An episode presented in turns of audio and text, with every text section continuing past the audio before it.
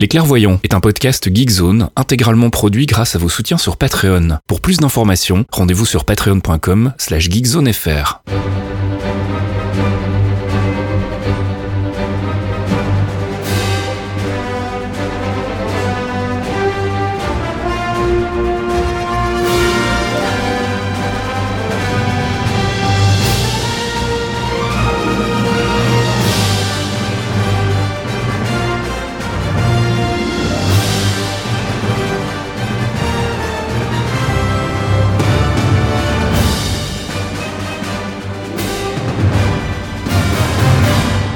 Bonjour à tous et bienvenue dans ce 92e épisode des Clairvoyants. Les clairvoyants.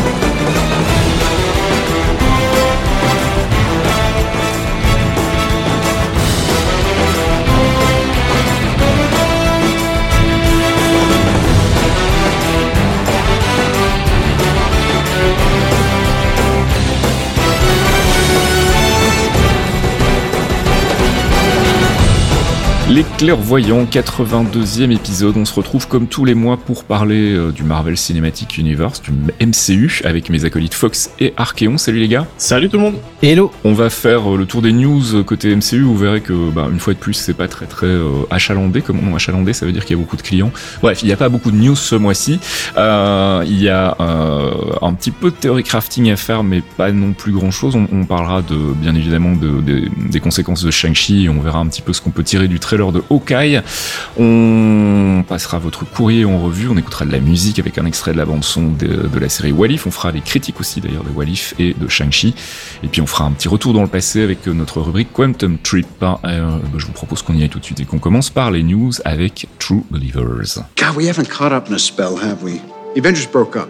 We're toast. Broke up? Like a band? Like the Beatles?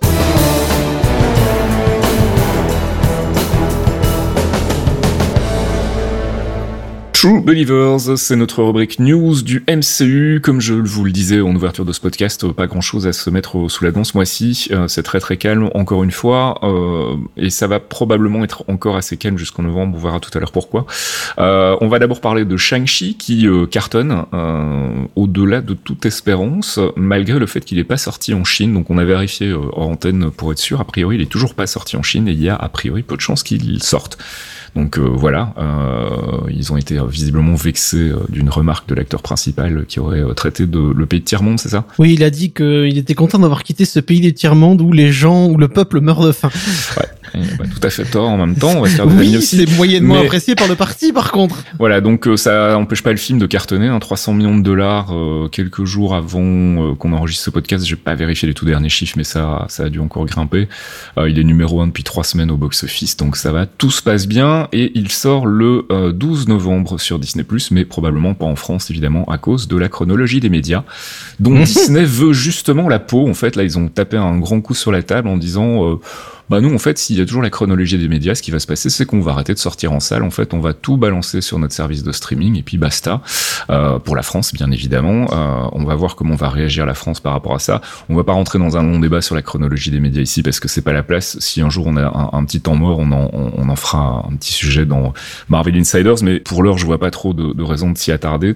En tout cas voilà. Donc euh, Shang-Chi euh, on, on vous dira si ça sort sur des plus en France. Euh, ça sera probablement quoi dans deux trois mois comme pour Black Widow c'était ça hein, ça avait pris trois mois trois mois, trois mois avant d'avoir Simu en simulcast. et ce sera pareil pour Eternals, puisque Eternals va sortir en exclusivité au cinéma euh, et sortira donc probablement deux mois plus tard sur Disney+, euh, euh, comme pour Shang-Chi en fait. Hein, donc euh, non, c'est maintenant- oui c'est ça, deux mois plus tard. Donc vous attendez pas à la voir en France tout de suite non plus. Donc si vous voulez le voir, allez le voir au Cinoche. Euh, et puis je vous le disais euh, en, attaquant les news, Marvel Studios donc va faire un- une grosse annonce. Ce sera le 12 novembre sur Disney+, à l'occasion de la- la- l'anniversaire de la plateforme. En fait, il va y avoir plein de petits trucs, et notamment donc un MCU Special, dans lequel, a priori, Marvel va annoncer tous ses projets futurs. Donc on, va bien évidemment garder un œil sur les nouvelles dates qui ont été annoncées. Euh, il y a eu des dates qui ont été annoncées par Disney pour Marvel Studios le 28 juillet euh, 2023, le 6 octobre 2023, le 10 novembre 2023 et le 16 février, 3 mai et 26 juillet et 8 novembre 2024. Donc il y a sept dates en tout, mais on n'a pas de, on n'a pas encore d'idée de, quel film il s'agira. Alors je voulais qu'on fasse du coup un petit récap rapide sur les, les prochaines sorties. Donc on a Eternals qui va sortir donc début novembre, Spider-Man No Way Home qui va sortir donc le 17 décembre, c'est les dates US. Hein. Je me fais pas chier à vous donner les dates françaises, c'est généralement quelques jours avant. Euh, Doctor Strange in the Multiverse of Madness c'est le 25 mars 2022, Thor Love and Thunder le 6 mai 2022, Black Panther Wakanda Forever le 8 juillet 2022, The Marvels le 11 novembre 2022, Ant-Man and the Wasp Quantum Mania le 17 février 2023, Guardians of the Galaxy Volume 3 le 5 mai 2023. Alors on a dans les cartons et sans date pour le moment euh, une annonce donc d'un film On a aussi Blade, on a Deadpool euh, qui est toujours dans les cartons aussi visiblement, le Captain America 4 et un film sur les mutants euh, qui aurait visiblement été annoncé par Kevin Feige en 2019. Euh, mais sans plus de précision, donc faut voir si on va pas avoir une introduction des mutants par d'autres biais comme des séries télé par exemple. Et puisqu'on parle des séries télé, les prochaines séries télé, donc il y a Walif qui est en train de se terminer. On a donc une date et un trailer, je le disais, pour Hawkeye qui sort le 24 novembre sur Disney+. Miss Marvel, on n'a toujours pas de date, mais a priori ça devrait sortir avant la fin de l'année 2021. Euh, Moon Knight 2022, She-Hulk 2022, Secret Invasion 2022, le special euh, des Guardians of the Galaxy, le Holiday Special, c'est en décembre 2022. Iron Heart, Armor Wars et la série Wakanda qui n'a pas de titre encore. Pour le moment, on n'a pas d'informations euh, sur euh, même sur l'année. On ne sait pas encore trop quand ça va sortir et je crois que c'est tout côté série. J'ai pas vu passer d'autres annonces.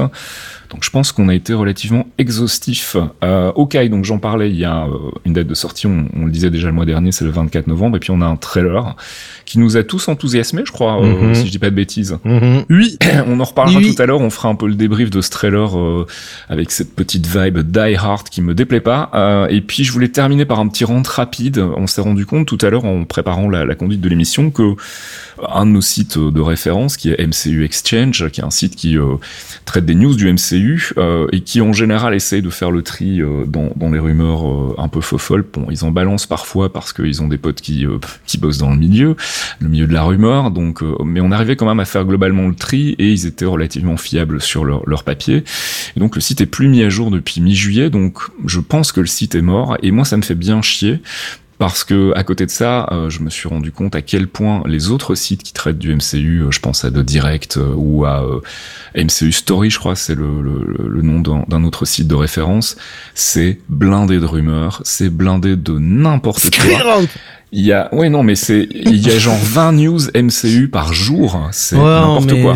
Et puis, euh, les quoi. mecs, les mecs, ils vont taper, en plus, ces espèces d'abrutis, euh, même chez MCU Stories, hein, ils vont taper dans les, dans, dans le Reddit, euh, le, ouais, le ouais. moindre mec qui fait un trend sur Reddit, ça devient une news. c'est ça. JPP, quoi. Et puis, à côté Donc... de ça, on en a beaucoup parlé, mais toutes les poubelles que sont devenues Screedrants ont gueulé beaucoup au début des clairvoyants sur Latino Reviews, mm -hmm. qui était, qui était quand même le, le champion incontesté du caca, et Screenrant est devenu une poubelle à ciel ouvert quoi. Ouais. Parce que je crois que Latino Reuse a, a, fermé en fait. Oui, ça, en fait ça a continué, mais le c'est euh, El comment il s'appelait encore le mec qui écrivait sur non, Latino Reuse? C'est comme Hydra quoi, c'est tu coupes une tête, on a deux qui reviennent. C'est ça. Bref, donc je voulais pousser une coup, un, coup de gueule parce que bah moi ça me fait de la peine en fait de voir que finalement euh, et, et, on le voit, euh, on, a quelques auditeurs des clairvoyants qui, qui ont débarqué euh, ces derniers mois sur le Discord et qui viennent parfois discuter avec nous. Et on le voit encore que vous avez tendance parfois quand même à linker des sites un peu discutables. Et ça a l'air anecdotique comme ça, mais non voilà. Au final le résultat c'est quoi? Bah, C'est que MCU Exchange n'ayant probablement pas le trafic suffisant pour subsister, bah, ils ont ils ont mis la clé sous la porte. Et c'était encore un des derniers sites relativement fiables par rapport au MCU même si lui aussi était quand même euh, bien euh, bien balafré de, rumeurs. Quand tu vois les, autres sites à côté, c'est juste pas possible de faire son taf en fait avec ce, genre de sources. Donc c'est euh, c'est pas cool hein, que ce soit des sites de merde qui qui, qui, perdurent. Et c'est un peu à cause de nous. Donc il faut qu'on arrête de linker des sites pourris. Il faut vraiment faire attention aux sources que vous que vous que vous faites tourner parce que bah voilà ça a des conséquences. on espère que c'est juste un, temps mort et qu'il y a peut-être un petit souci du côté de, de, de chez MCU Exchange et que ça va être rétabli, mais ça a quand même l'air d'être un site là. tu me disais que le compte Twitter était plus alimenté non plus. Non, il n'y a pas eu un post depuis le 14 juillet, donc. ça sent la fin quand même. Hein. Ça sent la fin en mode bon bah les gars c'est mort, on n'a plus une thune, ça marche pas, donc on va aller faire autre chose et probablement qu'ils vont rebooter ça avec un site qui pour le coup va faire du putaclic comme tous les autres et donc bah voilà encore une fois polluer le paysage des news ciné. Il n'y a pas que sur le MCU d'ailleurs, hein, c'est un peu partout la même chose et, et je trouve ça un peu dommage. Donc voilà, je voulais pousser ma petite gueulante pour terminer ces news, comme il n'y en avait pas beaucoup, je profite du temps qui m'est imparti. On va passer à notre rubrique critique avec I Love You 3000. Like in Footloose, the movie? Exactly like Footloose. Is it still the greatest movie in history? It never was.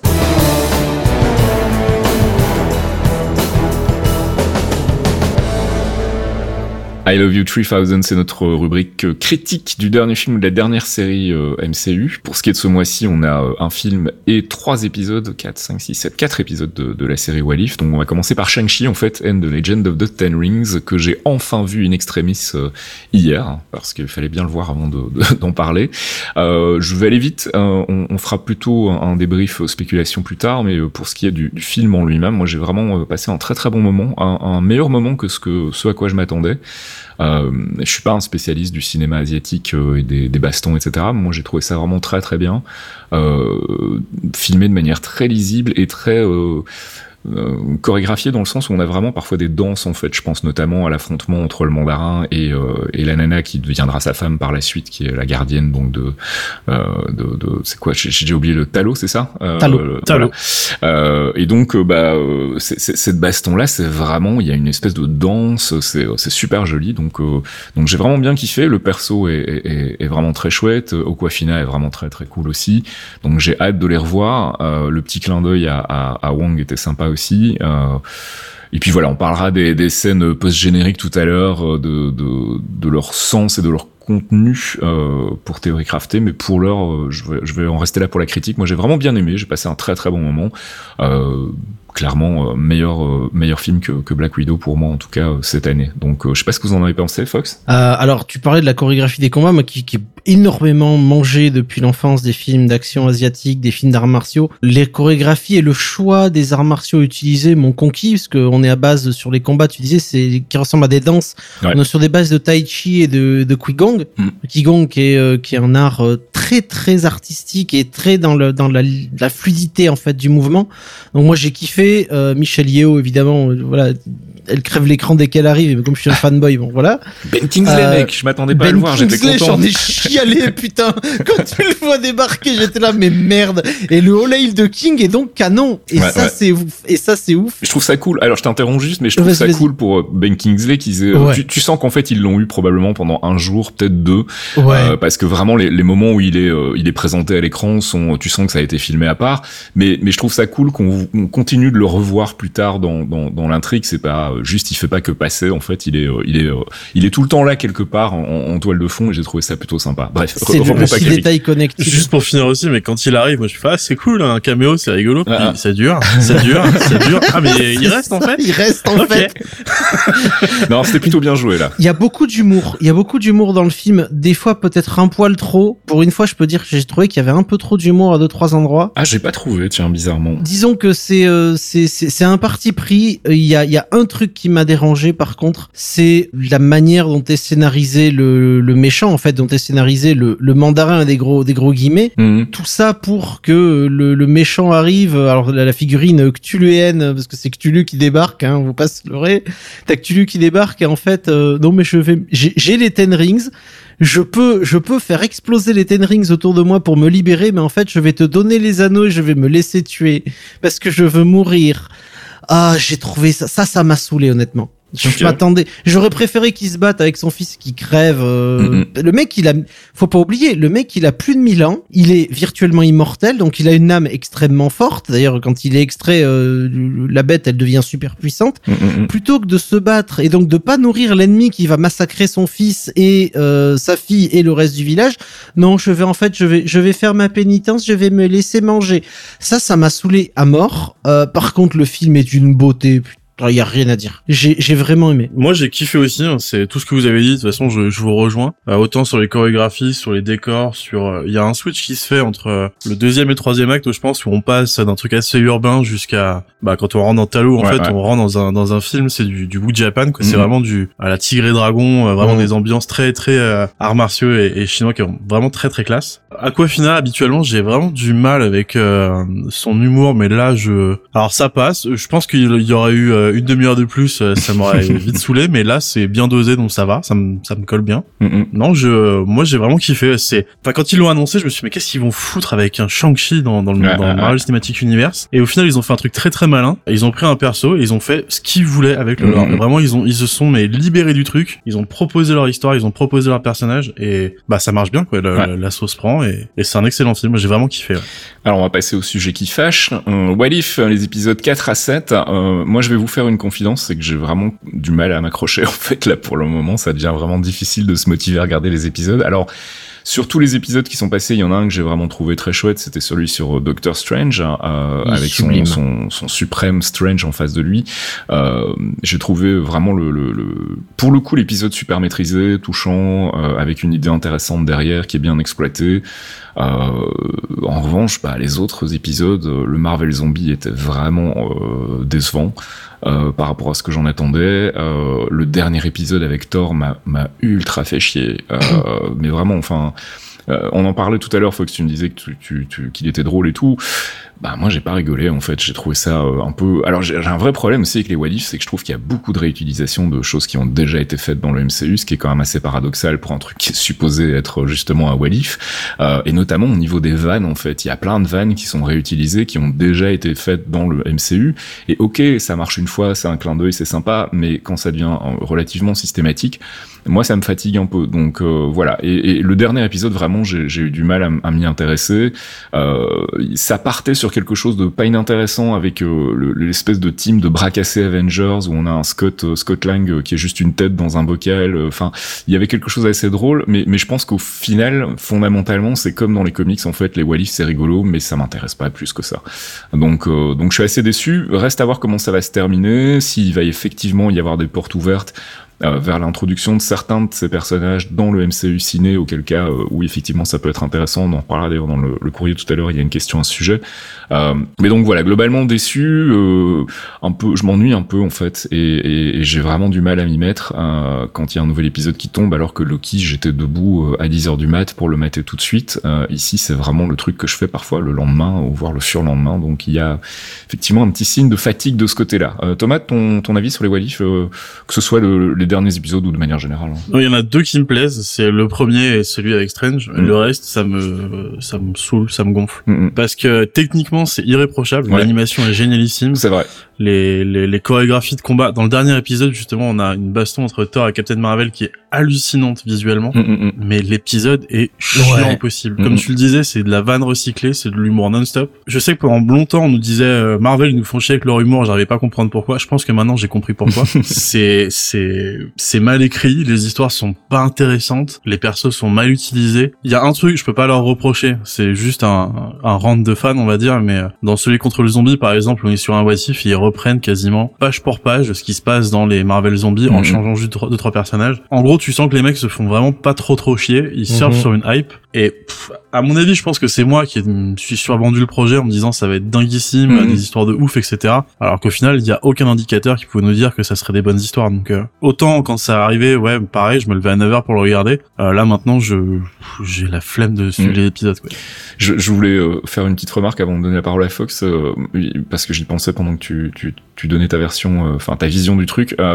moi, j'ai vraiment un souci aussi avec ce côté faussement épisodique où en fait on te on, termine tous les épisodes sur des cliffhangers, sur des ouvertures. Exemple typique, le dernier épisode, je trouve que l'ouverture sur la fin avec l'arrivée euh, d'Ultron qui est en fait vision, euh, c'est génial, mais c'est dans les dix dernières secondes de, de l'épisode et je suis pas vraiment convaincu que ça va être développé. Enfin, peut-être que ça sera dans l'épisode l'épisode suivant et ce serait cool. Mais pour le moment, tous ces espèces de cliffhanger qu'il y a eu, l'arrivée de Captain Carter par le, biais du Tesseract devant Fury et Hawkeye, c'est ça n'a donné, ça n'a débouché sur rien pour le moment. Alors on sait que dans la saison 2, il va y avoir une suite à cette histoire-là, mais moi ça m'embête un peu et j'aurais préféré à la limite qu'ils fassent des mini-séries de 2-3 épisodes, euh, 2-3 épisodes avec un arc euh, commun et, euh, et plutôt que de, de, de, diviser ça sur une saison et puis donner la suite la saison 2, etc. Parce que bah voilà, au final, euh, ce qui est le plus intéressant dans les derniers épisodes, c'était les cliffhangers et, pas tellement l'épisode en soi. Donc voilà, je voulais préciser ça. Fox, ton avis sur le sur le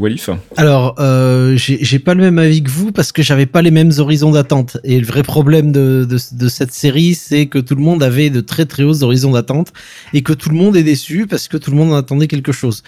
Euh, moi, je m'attendais à du Wadif, donc pour moi, c'est du contenu entre guillemets jetable, c'est-à-dire on prend un détail, on en fait un truc ça passe, ça passe pas, et après on passe à une autre, puisque c'est euh, c'est une des possibilités que le Watcher voit. Je reviens euh, sur euh, Doctor Strange, qui est à mon sens le meilleur épisode parce qu'il est ultra dark, il mhm. est il est vraiment bien léché, il est bien écrit, il est bien pensé. C'est un succès total. Je suis d'accord avec Archeon sur le Marvel Zombie, c'est Marvel Zombie. Je suis pas dépaysé.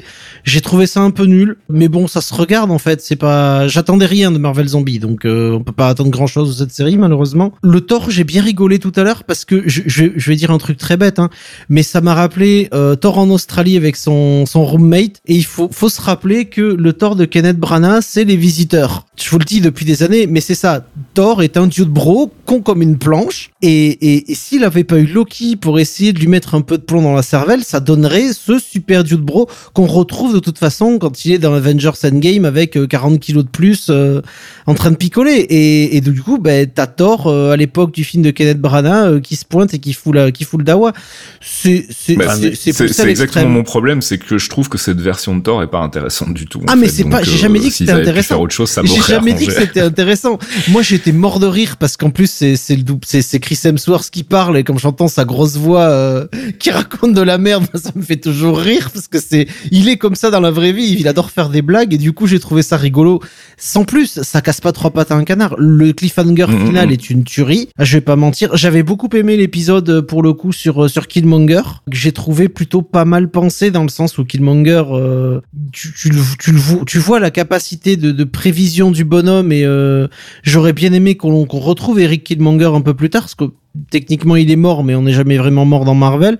Il est mort dans les bras de T'Challa, mais est-ce qu'en fait euh, il était pas juste inconscient et qu'ils l'ont pas soigné? On sait jamais. Ce serait bien aussi, mais euh, j'ai beaucoup aimé cet épisode-là. Après, moi dès que tu mets du Wakanda, je suis content aussi d'un autre côté. Mais euh, et puis la voix de Chadwick Boseman, on va pas se mentir. J'étais fan de ce mec-là, je resterai, mais c'est c'est oui, c'est le problème. Le problème, c'est que les gens attendaient beaucoup plus.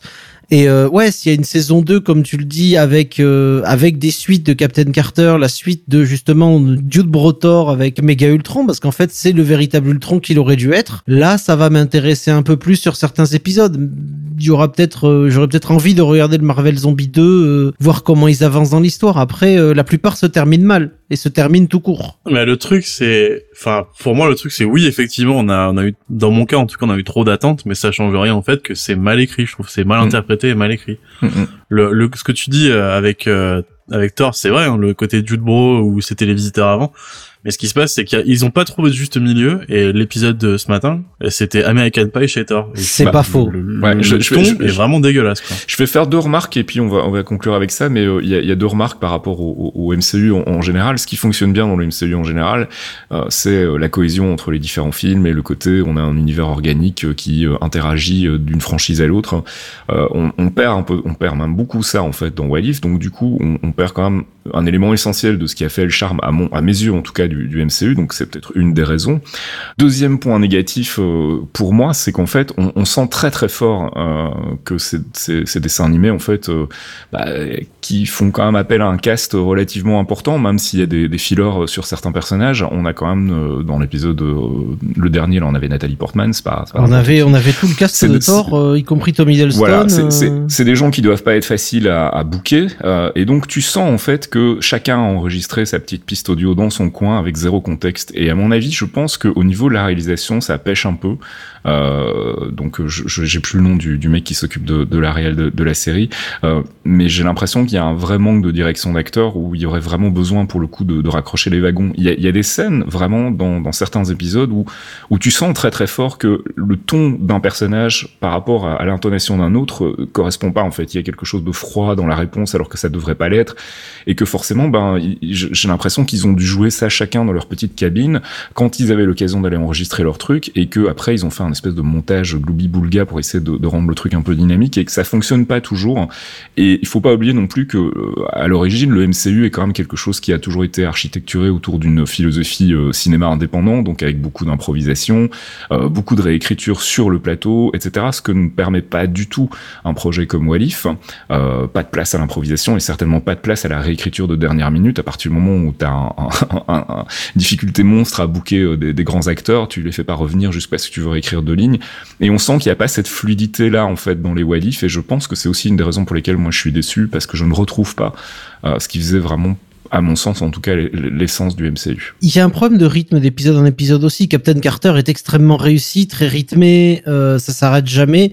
L'épisode est bien construit, bien écrit et il avance la qualité, puisqu'il y a différents studios qui ont fait différents épisodes, euh, la qualité, même si la technologie est la même dans l'écriture, il n'y a pas les mêmes auteurs non plus, et la qualité, on va dire, très inégale d'un épisode à l'autre. Tu vois, tu, tu, prends les deux meilleurs pour l'instant, enfin les trois meilleurs, c'est euh, T'Challa, euh, Captain Carter et, et, évidemment Doctor Strange. Le reste au milieu, euh, j'ai bien aimé euh, le, le, le, le, Hank Pym Kill Marvel Universe, par exemple, il était rigolo, il était, mm -hmm. il était relativement intéressant, ça montrait bien le système du détail, mais l'écriture est assez inégale. Et Thor montre clairement que c'est très très inégal, même si j'ai bien aimé. Bah, je te dis, moi, je pense vraiment, je pense vraiment que c'est parce que euh, sur les plateaux de tournage en, en ciné, euh, en, en, live action, ils ont vraiment l'occasion de, de, rectifier le tir jusqu'à la dernière mmh. minute et qu'ils ont vraiment une souplesse dans leur flux de, de production qu'ils n'ont pas du tout sur les Wadif et ça se sent et on sent qu'ils sont pas encore à l'aise. Je, je, je dis pas que c'est définitivement euh, de la merde et que ça sera toujours de la merde. Peut-être qu'ils vont trouver un autre workflow qui leur correspond mieux oui, à partir de la saison 2. Hein. Voilà, clairement, ça, ça peut qu'être mieux par la suite. Mais pour le moment, en tout cas, pour moi, c'est assez anecdotique, pas très intéressant et beaucoup de recyclage de ce qui s'est déjà vu dans le MCU, ce qui était un peu ce que je reprochais au, dessin animé Marvel Télévision euh, de manière générale, enfin Marvel Animation plutôt. Euh, donc voilà, je, j'y trouve pas mon compte en fait pour le moment et je m'ennuie un peu et j'ai vraiment du mal à, me motiver. Mais bon, on, va attendre de voir la suite. Peut-être que les, derniers épisodes là vont nous faire changer d'avis. Euh, qui sait. I am. I am science. I am genius.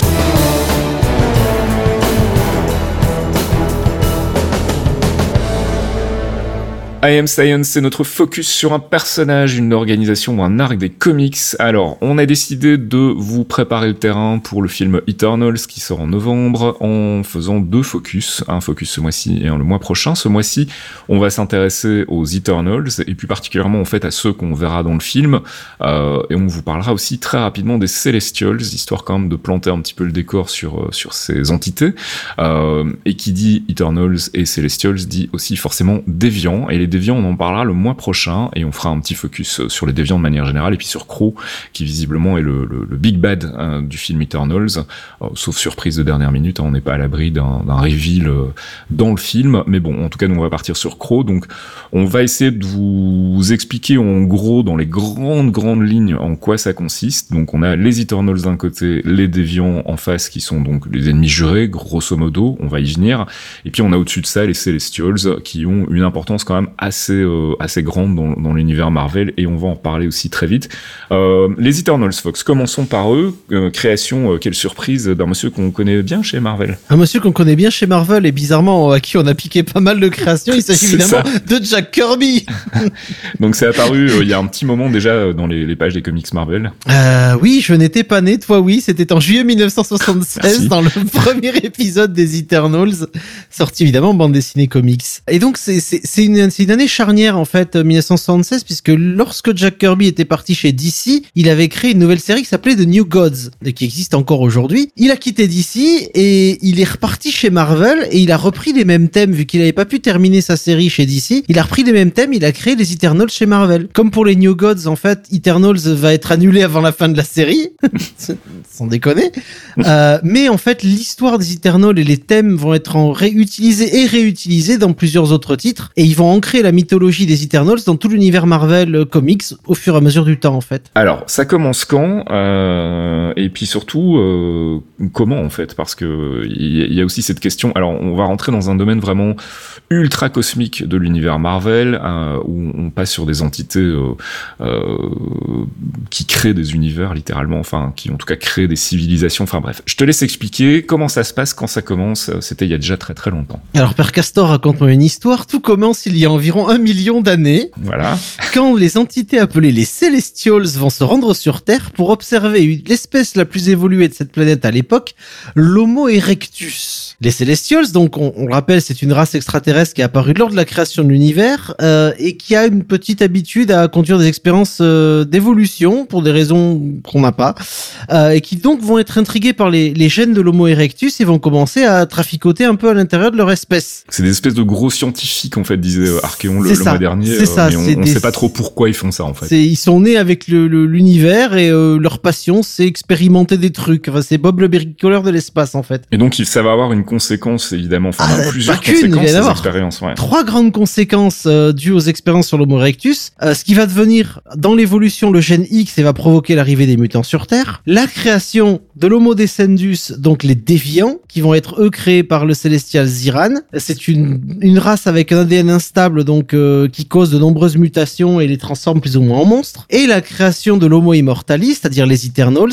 par le célestial Nézar. Et là, les Celestials, c'est une race qui est proche de la perfection, avec une longévité qui les rend presque immortels en fait, mais avec un taux de reproduction extrêmement faible en compensation. Eux, ils sont également dotés de pouvoirs extrêmement puissants. Donc, quand ces Homo erectus transformés, donc nés d'Eternals, déviants, euh, vont naître, et, donc ceux porteurs du Gen X vont être envoyés sur Terre, les déviants, ils vont arriver sur Terre, ils vont partir se cacher dans le royaume de Lemuria, alors que les Eternals vont se voir confier trois tâches par leur créateur, qui va être de protéger les Celestials à tout prix, donc ils deviennent les gardes du corps des Celestials, protéger la machine, qui n'est pas Bert Kreischer, mais qui est un super ordinateur utilisé pour la création des Eternals, en fait, et surveiller les déviants au cas où ils feraient de la merde. Le leader Eternal, Chronos, euh, va créer la cité cachée de Titanos, où lui et son peuple vivent cachés en jurant de protéger la Terre et, euh, et ses habitants. Après environ 400 000 ans de paix relative, euh, le frère de Chronos, Uranos, va prendre la tête d'un groupe d'Eternals qui vont vouloir utiliser leur pouvoir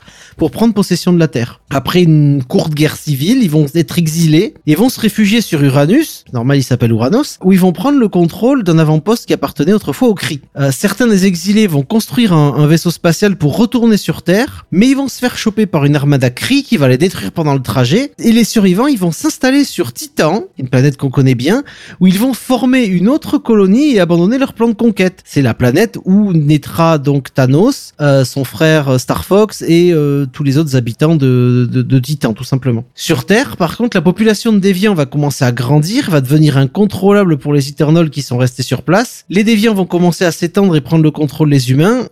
Chronos étant totalement dépassé, il va faire appel aux Celestials, qui vont intervenir en causant un très gentil cataclysme qui va effacer quasiment toute la race humaine et les déviants de la planète. Sympa ah ben... Euh, ah, voilà, non, mais après le blip, euh, ça promet pour le film. Non, mais s'il part dans cette direction-là, en tout cas. Ce sont des scientifiques. Tu sais ce qui se passe quand il y a un labo qui, qui, s'échappe. Tu sais, t'appuies sur un bouton, il y a des flammes qui jaillissent partout, ça crame tout. Alors, on va parler des Eternals du film parce que bon, il y en a plein dans les comics. Euh, et puis, euh, on va aussi pas non plus commencer à raconter l'histoire de chacun des Eternals si on en a pour un moment. Voilà. Mais on va, on va les présenter en quelques lignes avec leurs caractéristiques principales. en tout cas, ceux qu'on sait qu'on va voir dans le film, parce qu'il y, y en aura peut-être d'autres qui vont apparaître qui n'étaient pas annoncés au cast, hein, c'est toujours possible. Bah, je pense notamment à Chronos en fait qui est pas du tout visiblement euh, euh, prévu au, au, cast euh, du film, donc ça pourrait être aussi un, une surprise ou une arrivée inopinée dans le film. Bref, on mhm. commence par le personnage qui est incarné par Gemma Chan, qui est Cersei. C'est ça. Donc avant, avant tout, ils ont ils ont les mêmes bases de pouvoir tous autant qu'ils sont, c'est-à-dire c'est une base de longévité, donc ils vivent quasiment immortels. Mhm. tous, tous ont une super force ultra violente. Ils ont le vol, ils ont d'autres capacités communes, mais chacun a des, des, des spécificités vraiment particulières qui les différencie des autres. Donc, Gemma Chan, alias Cersei, elle, a sa capacité, c'est manipuler la matière et euh, elle a une très grande empathie pour la race humaine, en fait. Mais elle peut manipuler n'importe quelle matière, du genre euh, créer des rochers, faire pousser des arbres, ce genre de choses. Euh, ensuite, on a Richard Madden, qui interprète Icaris, qui est certainement le plus puissant du lot. Il prend son rôle très au sérieux, mais il partage pas du tout la vision de Cersei concernant le sort des humains, en fait. Hein. Ils aiment pas trop. Ensuite, on a le rôle de Kumail Nanjiani, qui joue Kingo. lui, il peut projeter de l'énergie avec ses mains façon répulseur. Dans les comics, il passera plusieurs décennies avec des samouraïs pour apprendre leur style de vie. le film, le film voilà, et le film fait de lui une star de Bollywood. Ensuite, on a un personnage euh, assez, enfin que moi je trouve assez intéressant en fait, sans doute le plus intéressant. Oui, c'est c'est c'est le personnage interprété par Laia Makio qui est Sprite. Donc elle, elle est enfermée éternellement dans le corps d'une enfant. Elle peut projeter des illusions et elle, son son son squirt, tu veux, c'est c'est son niveau de cynisme assez hallucinant en fait. C'est une machine à cynisme. Ouais. C'est une machine à cynisme. D'un autre côté, elle est probablement l'une des plus vieilles du groupe et mm-hmm. elle est enfermée dans le corps de gamin. C'est compliqué. Alors ensuite, on a Fastos. Oui, de Brian, euh, comme l'appelait Arkane, Brian Pepperboy, ouais. Tyree Henry. Euh, Ceux qui, qui ont regardé la série Atlanta. Voilà, c'est Pepperboy. Euh, qui est le créateur et l'inventeur de la plupart des technologies Eternal. Mhm. Donc c'est vraiment l'ingénieur des, des Eternal. C'est ça. Ensuite, on a euh, le rôle de Lauren Ridoff qui est Macari. Elle, c'est la speedster du groupe, donc vitesse hors du commun. Et dans le film, Macari souffre de surdité comme Lauren Ridoff. Dans les comics, par contre, le personnage est un homme. D'accord. Donc ils ont changé juste ça. Mhm. euh, plus la surdité. Je trouve que c'est un truc plutôt cool d'avoir euh, ajouté ce petit détail d'ailleurs. Ouais, tout à fait. Ouais. Et puis ça peut donner des choses très intéressantes en, en termes de, de narration Ensuite, on a Barry Kegan qui, euh, qui incarne Druig. Druig, lui, il peut contrôler les esprits, donc euh, mhm. les esprits euh, carrément le, le, mind en anglais, donc l'esprit des gens, donc leurs pensées, ce genre de choses. Ça peut être intéressant. On va peut-être, c'est peut-être lui qui va effacer la, comment dire, l'existence des Eternals des souvenirs des gens aussi. Peut-être. Ouais. On a Salma Hayek ensuite, la chef. Salma Hayek, Salma Hayek, bonjour, qui joue à Jack, qui est le leader des Eternals. Elle, elle a des pouvoirs de guérison et peut aussi contrôler le moyen moyen de communication entre les Eternals et Celestials. Dans les comics, Jack est un homme. On s'en fout. C'est très bien que ce soit Salma Hayek. Je suis très content qu'elle soit là. J'adore Salma Hayek. Ensuite, on a le personnage d'Angelina Jolie, Tena. Oui, alors on a enlevé le A, mais c'est Athéna. Donc c'est Tena qui est une grande guerrière qui peut créer n'importe quelle âme à partir de d'énergie cosmique. Et c'est aussi elle qui a une qui a un relationnel avec euh, avec Crow en fait, donc le déviant et qui est le big bad du film. Visiblement, ça. on en parlait le mois dernier. Hein, si vous voulez réécouter peut-être le, le, passage euh, dans le théorie crafting sur sur Eternals, on parlait de ça, sur le fait que donc il y a un relationnel très euh, très étrange entre Tena et Crow. C'était un peu son mec. Voilà, alors que bon, ils sont ennemis dans la vie, mais couple à la, à la ville. Enfin, c'est très bizarre. Bref, et donc il y a le dernier personnage qui est Don, enfin qui est incarné par Donley, qui est euh, qui est Gilgamesh. Gilgamesh. Gilgamesh. Gilgamesh, le, le, le roi incontesté euh, de Mésopotamie, le roi de Babylone, Gilgamesh, qui est le, les muscles du groupe dans les comics. il vit en exil des autres Eternals et lui se rapproche beaucoup des humains. D'où la légende de Gilgamesh. Euh, donc dans les comics, c'est le roi des rois en fait. Le roi des héros, c'est Gilgamesh. Et puis il y aura un autre personnage aussi, euh, mais on en reparlera peut-être plus tard, qui, euh, qui est Black Knight et qui lui est son super pouvoir. C'est donc l'exposition, comme on disait le mois dernier avec Archeon. C'est donc de nous expliquer ce qui se passe en fait. Visiblement Alors, dans le trailer, c'est son je, je, suis désolé, je suis, je suis absolument désolé. Kit Harrington est peut-être mauvais acteur avec sa tête triste là de, absolument pas du tout dit ça. Non non, je dis pas, je dis pas, je je je, je, je setup ce que je vais dire. Hein. Mhm. C'est peut-être un mauvais acteur pour certains, mais Black Knight, on ne touche pas au sacro-saint Black Knight. non, mais on, en plaisantait parce que c'est vrai que dans le trailer, il sert un peu qu'à ça, en fait, c'est vrai que à expliquer des hein. choses, et on espère que ce sera pas le cas dans le film. Il y a des rumeurs d'un film Black Knight, hein, donc euh, on, peut-être que c'est juste une manière d'introduire le personnage et puis d'en faire autre chose derrière, mais on, espère effectivement qu'il va pas juste servir à ça. Bah, si le film Black Knight, c'est un super cut du MCU en mode, euh, je, on, vous je, trouverais, je trouverais ça tellement. C'est en fait, c'est un token, il était dans tous les autres films, vous l'aviez pas vu. Allez, on passe aux recommandations de lecture. Thomas, tu as euh, trois recommandations de lecture à nous faire et ça va pas être très compliqué au niveau des titres. Hein. Ouais, ça va être facile à retenir. C'est juste retenez les dates.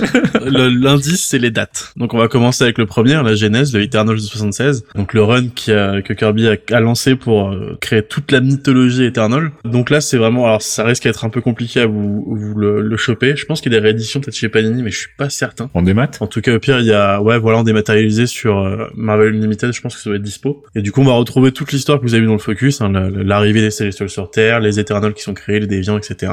Et avec des notions un petit peu que j'ai survolées sur le focus, mais qui seront un peu plus, euh, un peu plus développées dans, dans le comics et qu'on reprendra peut-être plus tard quand on fera un focus célestial du coup. Ok.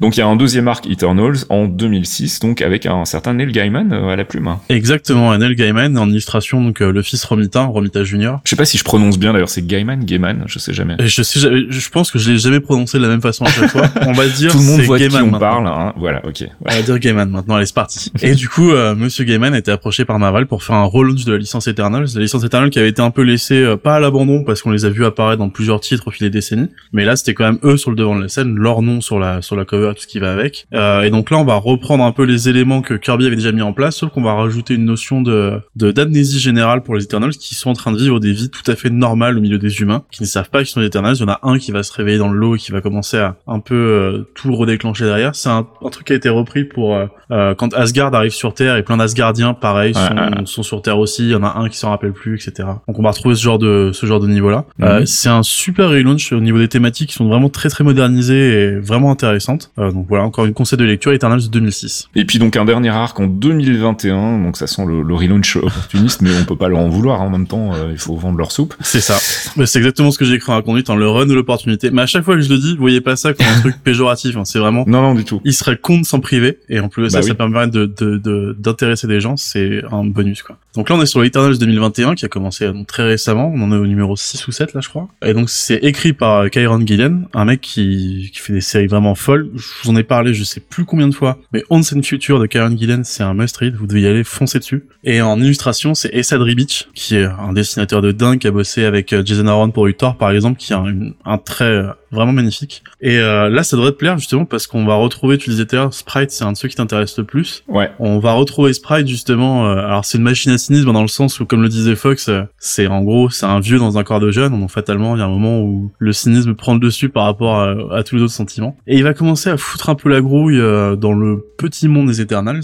Et nous, on va commencer à suivre Icaris qui se réveille justement dans dans, dans long sommeil en fait, qui retrouve un peu le monde Eternals aussi, qui se rend compte qu'il y a quelque chose qui va pas. Et on saupoudre tout ça par dessus d'une question, c'est est-ce que c'est vraiment intéressant pour Eternals de rester caché ou est-ce que ce serait pas le moment de se révéler au grand jour et quelles seraient les conséquences s'il faisait ça en fait? Alors comme d'habitude, on vous filera bien évidemment les liens euh, qui vont bien pour aller lire tout ça euh, quand c'est disponible en tout cas. Euh, on, espère qu'on trouvera de, des Eternals de 76 pour les gens qui voudraient les, les, découvrir, même si Marvel ça commence à dater un peu. Marvel Limited, alors ça sera en anglais du coup, fatalement. Mais ça serait. Mais sinon, les trois sont une très bonne porte d'entrée. Je sais que celui de 2006 a été réédité chez Panini il y a très très récemment. Mm-hmm. Moi, je vous conseille plus de vous lancer sur euh, celui de 2021 qui est vraiment euh, on a l'impression qu'on va être jeté au loup euh, sur une sur une franchise qui a des décennies, mais au fait, Kieran Gillian est vraiment, il a un don pour ça où il, arrive à, à faire bah, de l'exposition du coup, hein, vraiment euh, à faire comprendre aux gens les personnages et leurs enjeux, et c'est très très bien fait dans, dans le run 2021. Peut-être que je vous conseillerais plus de commencer par celui de 2021. D'accord. Enchaîner sur 2006, et si vraiment vous êtes chaud, allez en 76. Et pour les plus chauds encore, euh, vous pouvez lire Les Enfants d'Icar d'Arthur C. Clarke, qui reprend à peu près les mêmes thématiques. Et là, là, vous serez paré pour Eternals comme jamais. Et voilà qui termine donc ce focus sur les Eternals, avec un petit coup d'œil sur les Celestials aussi le mois prochain. Donc comme je vous le disais, on parlera des Déviants et on parlera bien évidemment de Crow. On va passer à notre pause musicale. Jarvis, drop my needle.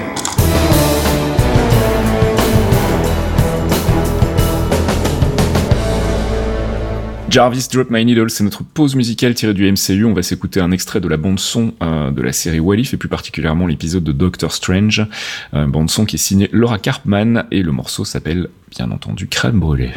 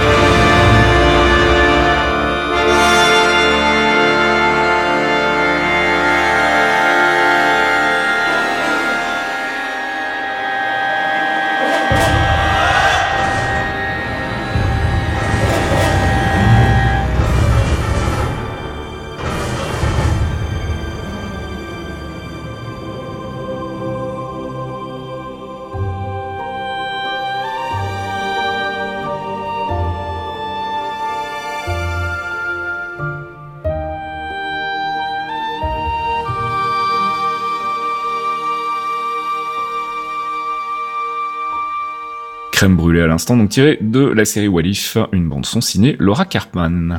forward in time to view alternate futures, to see all the possible outcomes of the coming conflict. How many did you see? 14,605. How many did we win? One.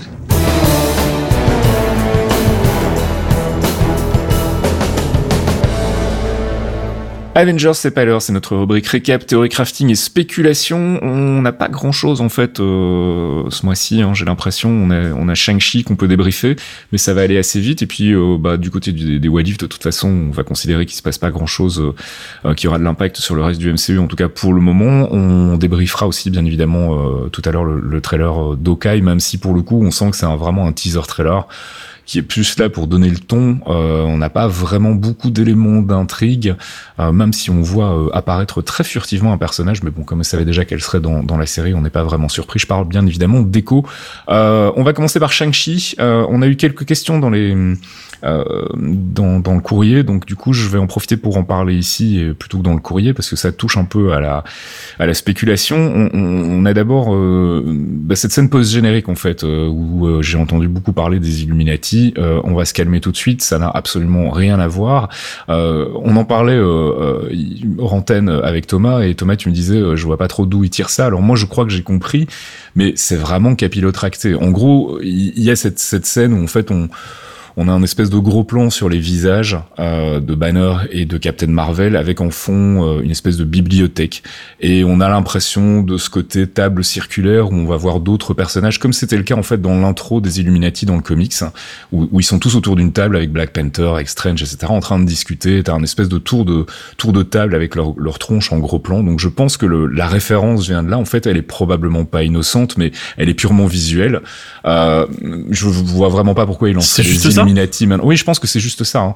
Je, je vois vraiment pas pourquoi ils lanceraient les Illuminati maintenant alors qu'on a plus les pierres de l'infini. C'était quand même un peu leur boulot. Même le, même le setup de la scène, euh, c'est au Sanctum Sanctorum qui est littéralement. Mais bien sûr, on est super d'accord. moi, moi c'est la première chose que je me suis dit en voyant la scène, euh, mais je sais pas pourquoi les gens veulent absolument y voir euh, les, les, les Illuminati. Donc je pense pas. Hein, honnêtement, ça n'aurait pas beaucoup de sens. On, on, rappelle que dans les comics, les Illuminati sont les gardiens des, des pierres de l'infini et, que donc bah du coup, euh, je vois pas trop pourquoi ils s'intéresseraient bah, tout moi, j'étais parti, ce que je savais, j'ai fouillé aussi quand on en a parlé hier, et j'ai pas trouvé de, de cause à ça. Mm. Et la seule explication que j'avais, c'était par rapport au truc qu'ils trouvent dans les anneaux en disant, euh, c'est une balise qui a appelé des gens. Euh, ah, etc. alors moi je pensais plus, du coup parlons-en parce que je voulais en parler aussi de cette fameuse balise. Euh, je pensais plus à un raccord avec euh, Eternals en fait ou quelque chose du genre, non? Bah pour moi c'était vraiment un, un, hint pour dire bah dans le 2 les personnes qui ont créé les Ten Rings parce que c'est pas un truc tombé du ciel, c'est une technologie en fait qu'ils ne maîtrisent pas. Euh, c'est bah, c'est les McLuhan et c'est les McLuhan vont arriver dans Shang-Chi 2 en fait. Ah, effectivement, je, alors j'avais pas le, le, bagage comics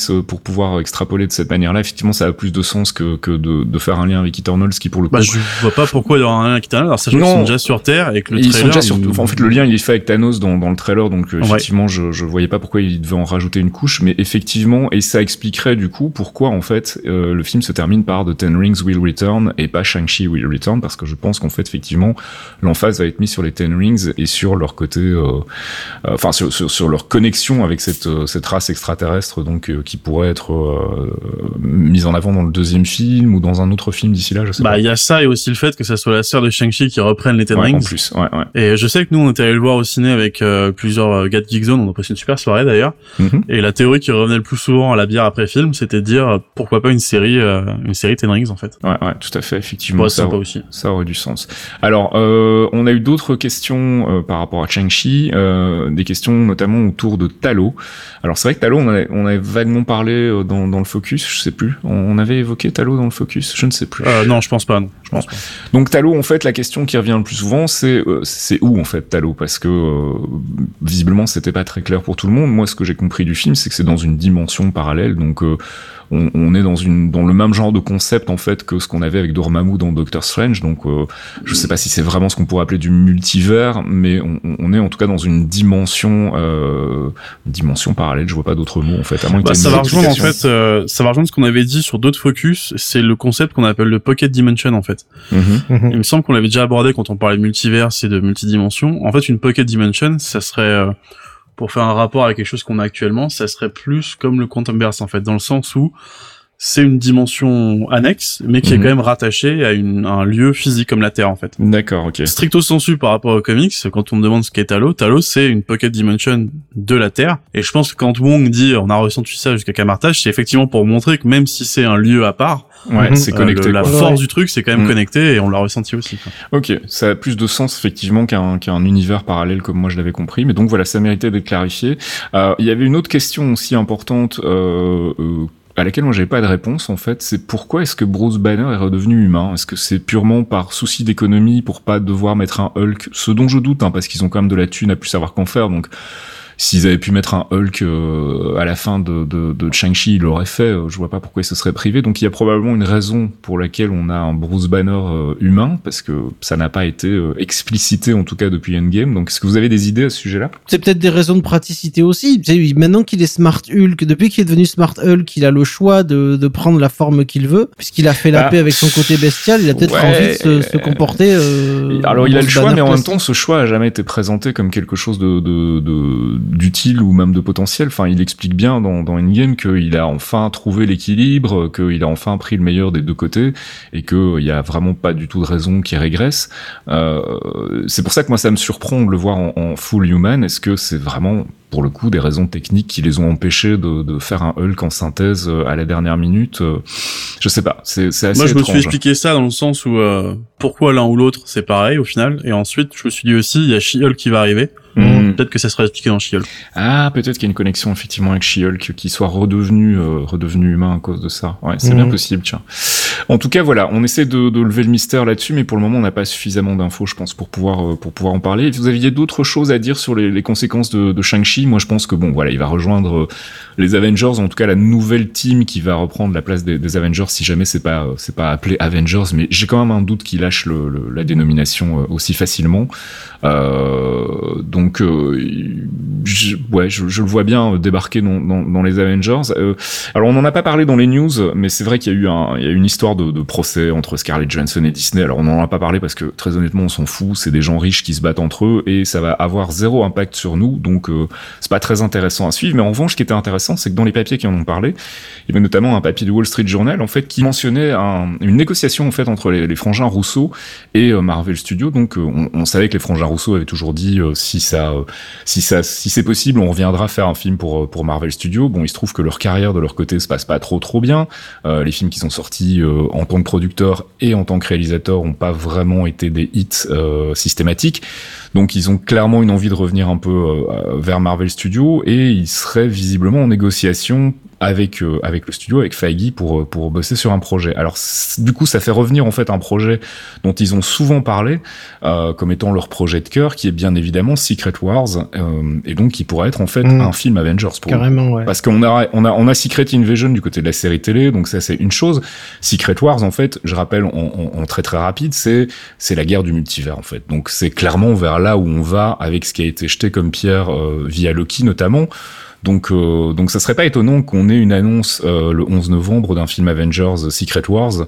Euh, maintenant que les bases sont jetées et qu'on sait plus ou moins où on va, euh, ça, pourrait être intéressant. Je sais pas ce que vous en pensez. Je, fais une, parenthèse par rapport à ça parce que je viens d'y repenser à, cette histoire des, frangins Rousseau et ça m'a un peu, euh, ça m'a un peu trituré les méninges. Donc je voulais voir si vous aviez un peu le même avis que moi sur sur la question. Pour l'instant, je n'ai pas vraiment d'avis sur ce qu'ont faire les frères Rousseau parce que Secret Wars normalement c'est le Beyonder. Enfin, ça dépend. C'est la première ou une autre. Bah, ça, ça pourrait être Kang dans, oui, dans, ça pourrait être hein, Kang, mais à ce moment-là, si c'est hein. Kang, ça, ça nous amène quand même assez loin parce qu'il faut le, temps de setuper tout le reste. Euh.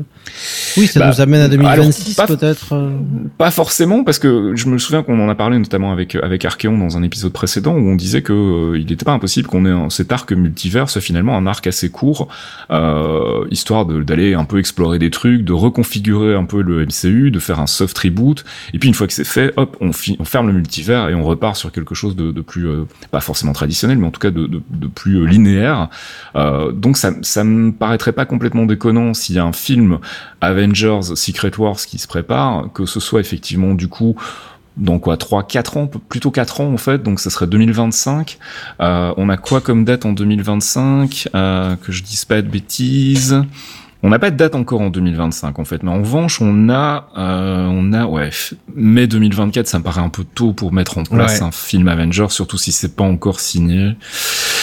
Écoute, je sais pas, on verra le, 11 novembre. Enfin, je voulais en parler parce que ça me paraît être une piste intéressante. Si on a le retour des Rousseau qui ont toujours dit, nous, ce qu'on veut faire, c'est un film Secret Wars, qu'on a le début du multivers là qui vient de, se lancer, qu'on a Kang, on a vraiment toutes les cartes en main pour euh, pour partir sur un Avengers euh, Secret Wars qui, qui moi me déplairait pas honnêtement. Si en plus c'est réalisé par les Rousseau et qui font revenir euh, McFeely et, et, et, son acolyte au scénario, ça peut être vraiment vraiment très très sympa. Après, je, je moi j'entends bien que ce soit le, le, les Rousseau, ils veulent ils veulent faire ça. Mais euh, Marvel, euh, même si j'adore les Rousseau, j'adore ce qu'ils ont fait, et je serais très content qu'ils reviennent.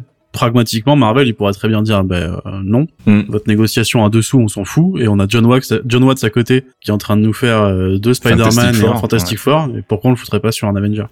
Alors oui, non, mais quand je dis euh, quand je dis euh, Avengers euh, Secret Wars et que je parle des Rousseau, c'est simplement parce que moi je fais cette connexion dans l'autre sens en fait. C'est-à-dire que comme je sais que les Rousseau sont en négociation avec Marvel Studios, mon premier ma première idée c'est de penser à Secret Wars. Après effectivement, ils peuvent très bien le faire sans les Rousseau, mais je pense que s'ils ont effectivement décidé de mettre en place un Secret Wars, c'est les premiers gars chez qui ils sont allés frapper, c'est les Rousseau, sachant qu'ils sont ultra fans de, de, de la trame, enfin de l'arc. Donc non, mais je rebondis juste par rapport à l'affaire Scarlett Johansson et que ouais, ouais, tout à fait. Bah un des un des contre-coups qu'on pourrait avoir, c'est effectivement que ça bloque le retour des Rousseau, mhm. ce qui serait chiant. Moi, ça me ça me ferait chier. Mais côté Marvel Studios, c'est pas euh, la fin du monde. Non, c'est pas la fin du monde, hein. clairement.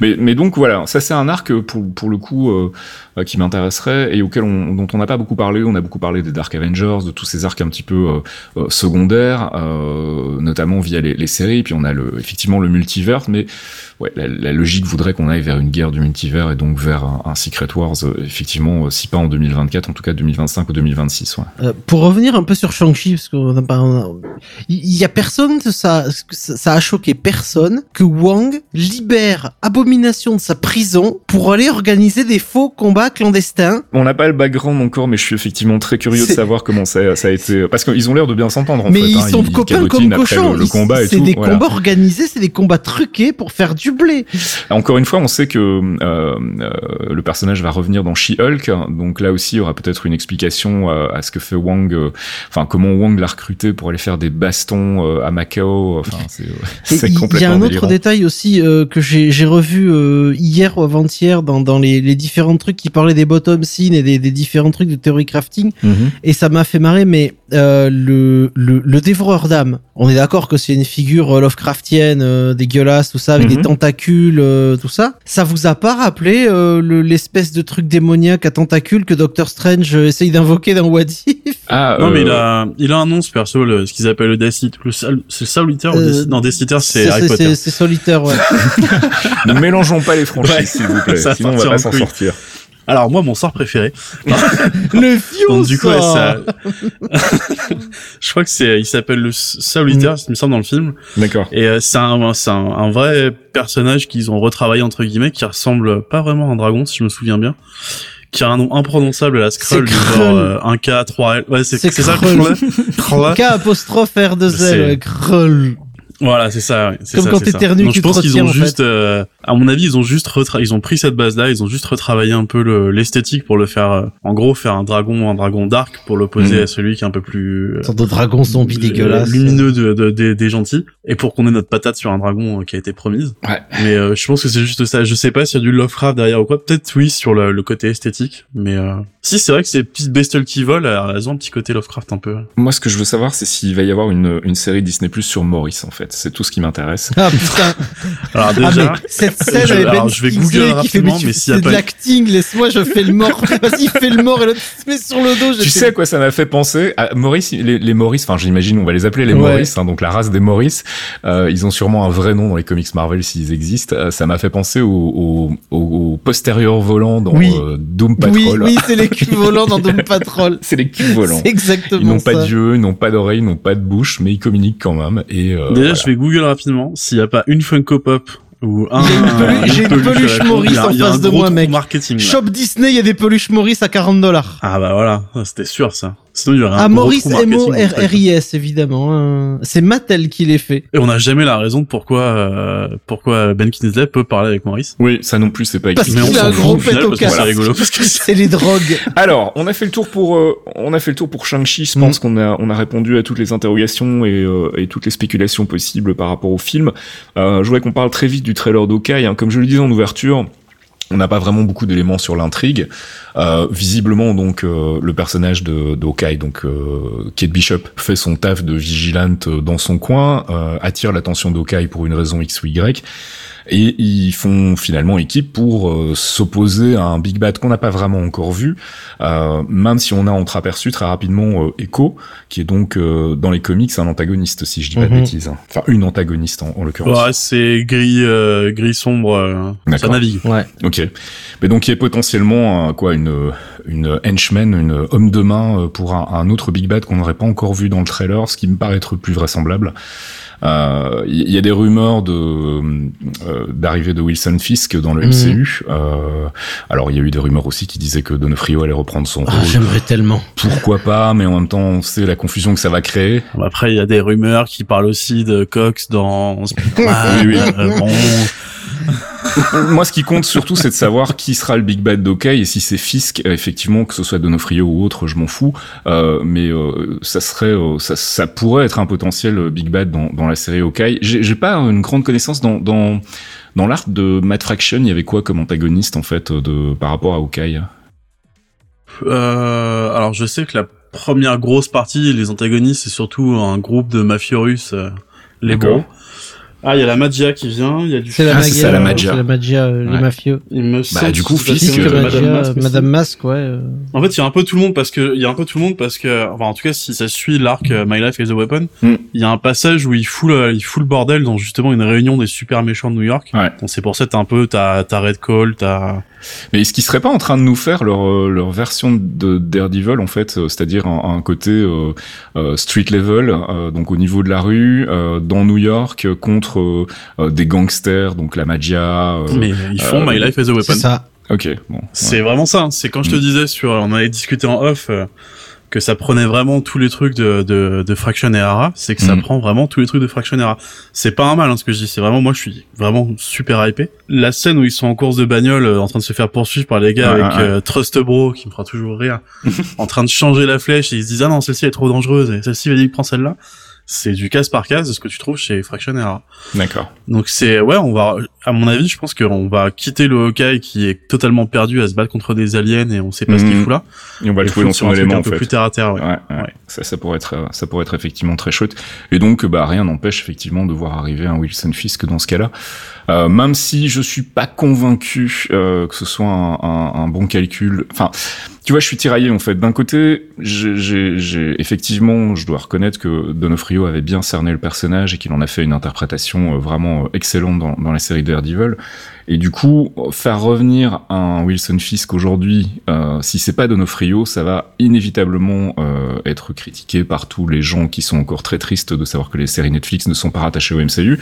Donc euh, c'est un peu compliqué politiquement, on va dire. Donc euh, je sais pas. J'aimerais bien voir revenir Wilson Fisk. Bah, idéalement, moi aussi, je préfère avoir Donofrio. Il avait ah vraiment le, la carrure et la prestance pour Fisk. Le jeu d'acteur de ouf de ce mec-là. Euh, ouais, ouais, Qu'est-ce qu'on pourrait dire encore sur Hawkeye? Bah pas grand-chose en fait. Hein. Quelqu'un veut en, deux secondes, en deux lignes, dire qui est Echo. En fait, dans, les comics, on a dit que c'était pas vraiment un antagoniste. Euh, c'est euh, c'est aussi une vigilante euh, d'une certaine manière. Oui, c'est en gros c'est une elle est sud-américaine si j'ai pas de mhm. bêtises. J'ai plus l'origine exacte quel pays, mais en gros c'est une c'est une assassin mercenaire qui fait un peu au meilleur payeur. Elle a une trace blanche, une trace de main blanche sur la tête, mais je crois que dans le trailer on voit qu'elle l'a pas. Mhm. Elle est elle est pas elle est pas sud-américaine, elle est amérindienne. Maya Lopez.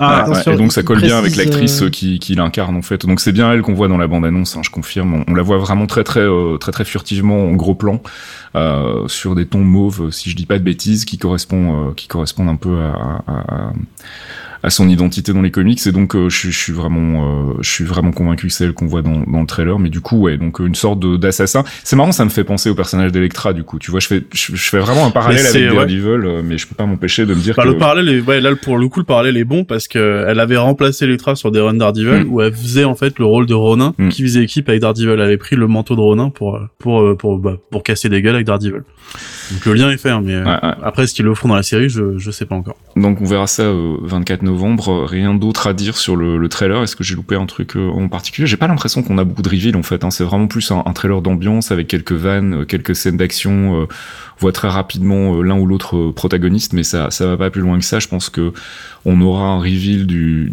Big Bad euh, pour le prochain trailer, j'imagine. Mais pour le moment, je vois pas grand chose d'autre à rajouter, à moins que vous ayez une idée. Non, il y a un truc qui me fait marrer sur ce que sur ce que disait Archeon sur le fait que Echo remplace Electra. C'est encore une fois, euh, Echo est un personnage créé par Joe Quesada, hmm. qui voulait justement effacer l'Electra de, de Frank Miller et, et, ça me fait toujours rire de voir que Quesada, il est pas foutu de faire autre chose qu'effacer le travail des autres, quoi. Sac à merde. Pardon. Echo qui aura donc sa série, euh, j'en ai pas parlé tout à l'heure, tiens, dans le récap, mais euh, on a officialisé sa série euh, Disney+, mais on n'a pas encore eu de date, ni de véritable annonce officielle. Je crois que ça a été balancé dans une interview ou un truc comme ça. Ça, c'est un peu con, du coup, de l'annoncer alors que la Je pense que c'était pas voulu, parce que, ouais, je pense que c'était pas voulu. Parce qu'effectivement, on sait déjà que, du coup, le personnage va, va probablement tourner du bon côté si ça devient euh, un protagoniste et pas et plus simplement un antagoniste. Ah oui, j'ai oublié euh, notre chère Yelena aussi qui sera dans la série Okai et qui pourra euh, dans un premier temps en tout cas jouer un rôle d'antagoniste, mais à mon avis elle va pas le rester. Ah oui c'est vrai, ça, ouais, c'est vrai que je l'avais oublié aussi. Ouais. Elle est pas dans le trailer en fait, ça aide pas. Euh... Bah, elle est pas dans le trailer, mais là même je crois qu'elle a pas été annoncée parce que la seule piste qu'on a c'est juste le fait qu'à la fin de Black Widow, oui, oui.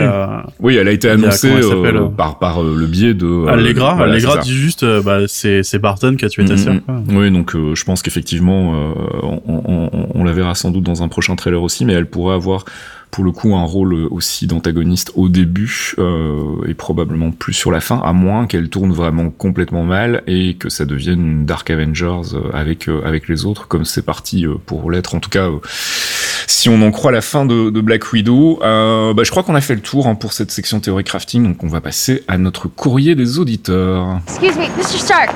Christine Everhart, Vanity Fair magazine. Can I ask you a couple of questions? Hi. Hi. Yeah. It's okay? Okay, go.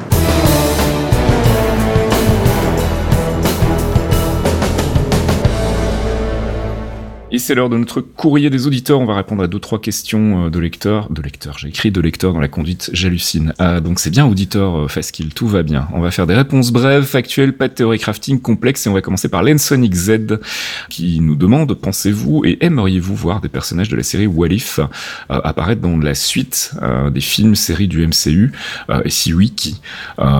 Et dans quoi? Bah alors on, en a déjà vaguement parlé quand on a fait les, récaps de Walif effectivement Captain Carter c'est un personnage euh, super cool euh, Supreme euh, Supreme Strange c'est aussi enfin c'est quoi c'est Supreme Sorcerer c'est ça mm. quand il est en, version Bad Doctor Strange ça pourrait être intéressant aussi effectivement et ça pourrait expliquer le Doctor Strange qu'on voit dans les trailers de Spider-Man No Way Home donc il y a plein de possibilités, euh, mais pour le moment, euh, honnêtement, comme, enfin, on va en revenir à la critique de Walif que j'ai fait tout à l'heure, mais c'est un peu finalement les mêmes personnages que ceux qu'on a dans le MCU. Ce qui change, ce sont leurs interactions et leurs situations. Euh, donc du coup, les voir débarquer euh, dans le MCU aurait pas un grand intérêt, en dehors de personnages pour le coup vraiment bien différents, comme Captain Carter, comme la version dark de Doctor Strange, qui eux pourraient, qui pourraient amener des choses intéressantes. je sais pas, vous avez des persos que vous avez vus dans dans, le dessin animé que vous auriez euh, aimé euh, voir débarquer euh, dans, un futur film ou une future série MCU Pour ma part, absolument pas. Ça doit rester séparé. Euh, Wadif, c'est du Wadif. Si, on, si, si tu commences à mélanger le, le, le, alors ce serait possible avec le avec un truc qui est, qui est scénarisé et carré, ça va foutre la grouille et puis c'est pas c'est pas intéressant. C'est c'est c'est c'est du popcorn, c'est quelques miettes à, grignoter en plus à côté ça. Pour le coup, alors je pense que la question elle était plus posée dans le sens s'il y a des types de personnages euh, enfin des traitements de personnages que vous avez vu dans, dans Walif, est-ce que vous voudriez voir le même genre de traitement dans l'MCU Ça ne va pas forcément être le personnage de Walif qui débarque dans l'MCU, mais on pourrait par exemple avoir une version euh, euh Supreme, euh, Supreme Sorcerer dans Doctor Strange, ça pourrait être cool et ça pourrait pour le coup ne pas avoir forcément de connexion avec ce qu'on voit dans, dans, dans Walif. Je pense que la question elle allait plus dans ce sens-là. Thomas, toi t'as des, des envies ou pas particulièrement vu que t'aimes pas trop Walif à mon avis, ça doit pas ouais, être. non, pas pas des masses, non. Vu que justement mon plus gros problème c'est l'écriture et l'interprétation interprétation. Mm-hmm. si on peut laisser à Wadif les personnages de Wadif, ça me, ça me Je pense aussi qu'il faut séparer les deux. Ouais. Question d'Adrien Alexandre. Alors j'en profite pour faire une petite parenthèse concernant notre ami Adrien, Adrien Alexandre, qui était donc, si je dis pas de bêtises, le superviseur, enfin le le superviseur oui, de l'animation sur les deux premiers épisodes de Walif, qui bosse donc pour une boîte française qui s'appelle Blue Spirit, et qu'on a essayé de faire venir dans l'émission, euh, puis on n'a jamais réussi. Euh, la faute un peu aux attachés de presse de Disney qui nous ont pas vraiment euh, laissé beaucoup de marge de manœuvre, donc on a décidé finalement bah, de pas l'inviter, euh, parce que si on voulait l'inviter, il fallait qu'on ait les attachés de presse qui écoutent en même temps qu'on enregistre l'émission, donc il fallait qu'on passe par Zoom, enfin il fallait qu'on fasse plein de concessions qui moi m'intéressaient pas, d'autant qu'à la base on voulait surtout l'inviter pour parler du MCU avec quelqu'un qui aime le MCU euh, qui en plus a eu l'occasion de, de, bosser un peu dessus, donc ça aurait été ça aurait été sympa. Malheureusement, euh, on n'a pas pu. Donc peut-être dans six mois, quand ça se sera un petit peu calmé et qu'on aura un petit peu oublié Walif, on pourra euh, on pourra peut-être le réinviter. Et puis ce sera l'occasion du coup bah, de parler du côté technique euh, sur lequel on n'a pas trop d'expertise et qui pour pour le coup on est assez d'accord et, quelque chose de très réussi sur sur le dessin animé. Mhm. on pourrait effectivement peut-être un, un, peu faire un focus là-dessus. Bref, il nous posait une question qui était quel film attendez-vous que Marvel Studios annonce lors de la D23 et pourquoi Ghost Rider mais euh... Pourquoi Ghost Rider? Parce que Nicolas Cage, facile. Non, Nicolas Cage remplit. Cage. Non, il est trop vieux là. Quel enfer Je préfère encore, je préfère encore me retaper Tony les deux premiers. C'est marrant parce que Ghost Rider, c'est un perso auquel je pensais plus du tout, vu euh, comment il a été traité au cinéma et puis surtout comment il a été traité dans Agents of Shield. Je, m'étais dit, euh, ok, le personnage il est usé, ils vont rien en faire. Mais c'est vrai qu'avec l'arrivée de Moon Knight, c'est quoi? Il y a, pas une, une association Moon Knight, euh, Ghost euh, Moon Knight, Ghost Rider, Deadpool dans, dans X Factor avec euh, avec Deadpool, avec Red, avec Hulk, il y avait Hulk, mm, mm, mm. Deadpool, euh, Ghost Ghost Rider et il y avait euh, je sais plus qui X23 je crois qui était dans le dans cette task force euh, complètement des X Force pardon c'est X Force justement il y a Ghost Rider dedans donc ça aurait été fun. Mais du coup il y a un film en particulier que vous annoncez pour les, les prochaines annonces donc visiblement les annonces de novembre il y a un film qui a pas encore été annoncé un projet une franchise que que vous avez vraiment envie de voir débarquer dans l'MCU Inhumans. Ah, désolé pour Adrien, mais pas Ghost Rider. pareil. Bah, j'aime bien, j'aime beaucoup le perso. Ils ont fait des trucs très très intéressants avec lui côté comics ces dernières années. Mais un film Ghost Rider, je pense que là, c'est, c'est compliqué à caser ah. quand même. Une série Ghost Rider, ça pourrait être intéressant. Ils le font pour Moon Knight. Il y a pas de raison qu'ils puissent pas le faire pour Ghost Rider. Non, ils vont m'annoncer un film Deadpool. Moi, je serais content.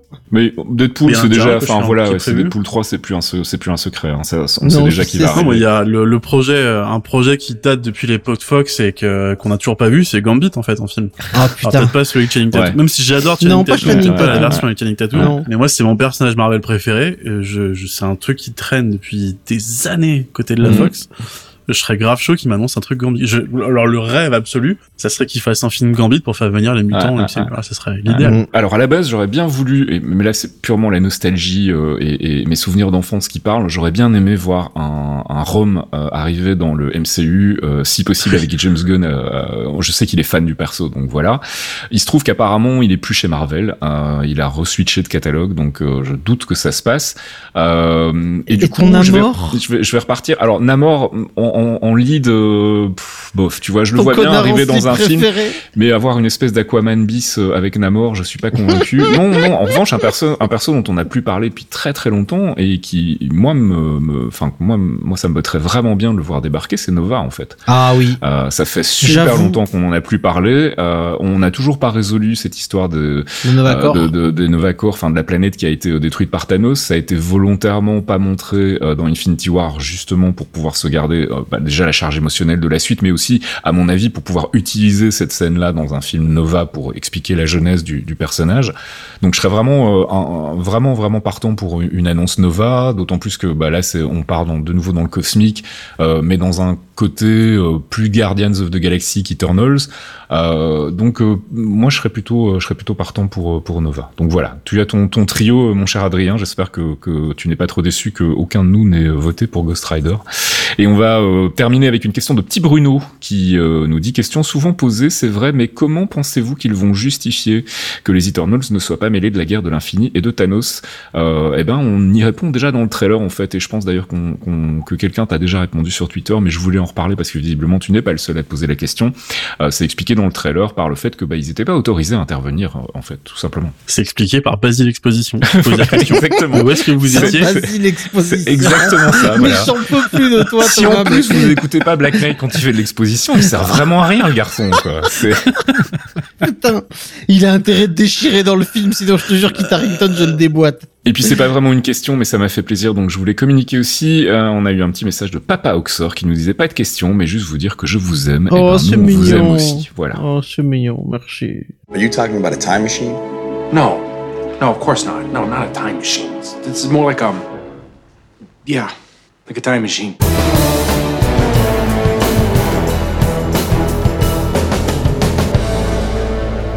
Quantum Trip, c'est notre rubrique flashback sur un ancien épisode où on se moque de nos prévisions foireuses. Euh, alors j'ai réécouté l'épisode, enfin en tout cas la partie théorie crafting, et on disait des choses pas tout à fait idiotes sur Civil War et sur notamment euh, le côté, euh, on va avoir plusieurs arcs en fait, personnages qui vont avoir des, des objectifs différents, etc. Ce qui a été quelque chose qui s'est plutôt concrétisé. En revanche, on était toujours à fond les ballons sur Agents of Shield, et parfois je me demande si notre enthousiasme à espérer des crossovers entre Agents of Shield et le MCU ciné était particulièrement raisonnable. Vous allez voir.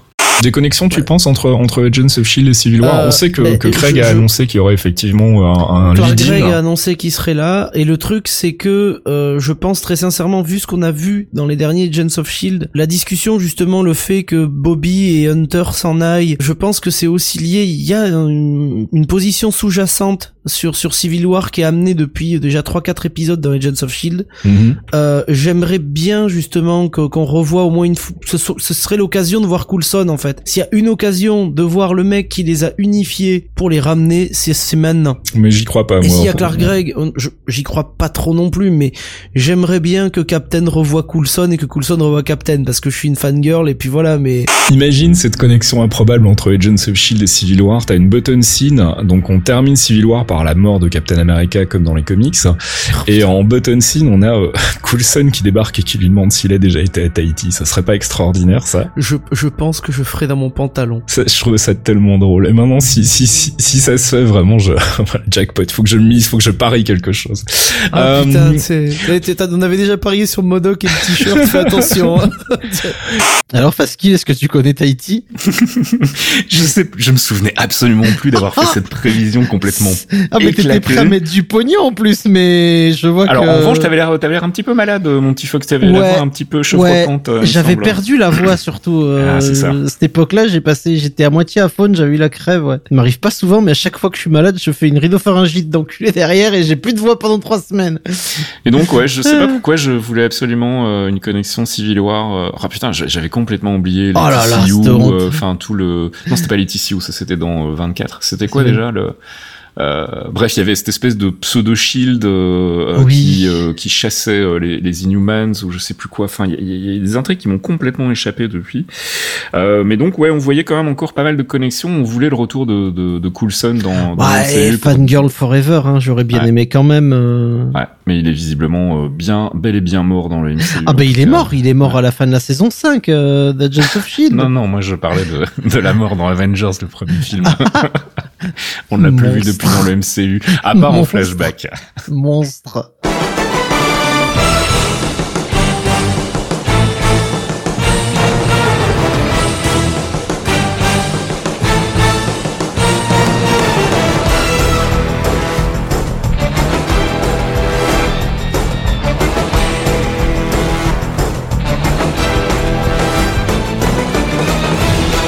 Et c'est la fin de ce 82e épisode des Clairvoyants. On espère qu'on aura bien défriché le terrain pour, euh, euh, pour Eternals, pour vous permettre donc de comprendre un petit peu mieux les tenants et aboutissants de ces nouveaux personnages qui arrivent donc en novembre dans le MCU.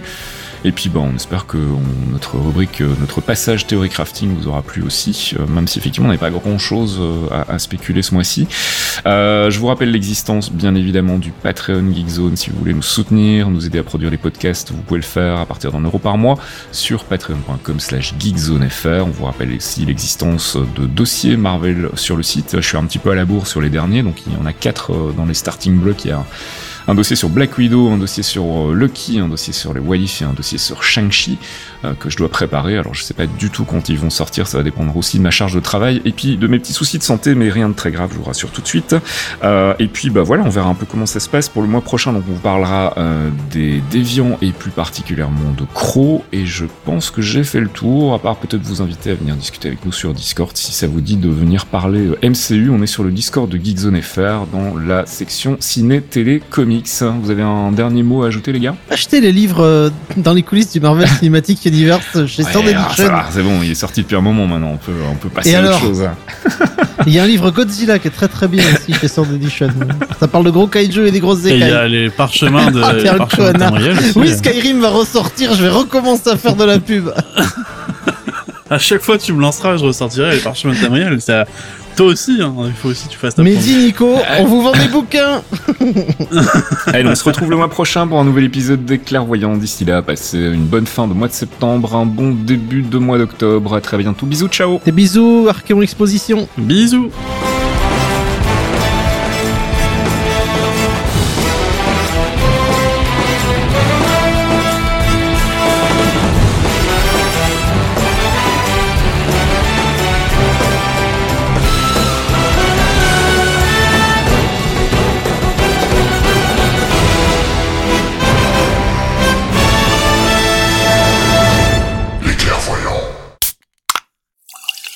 podcast signé Faskill.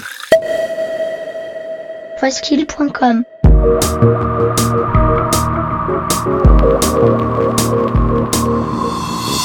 Torréfaction, c'est votre rendez-vous hebdomadaire sur geekzone.fr avec une sélection de l'actualité proposée par Caféine et Faskill. Gaming, culture, software et tech ont fait le tri dans les news de la semaine pour vous proposer un récap digeste d'une demi-heure, histoire de ne rien louper des infos essentielles. Torréfaction, c'est votre rendez-vous avec l'actu geek tous les vendredis matins à 8h sur geekzone.fr.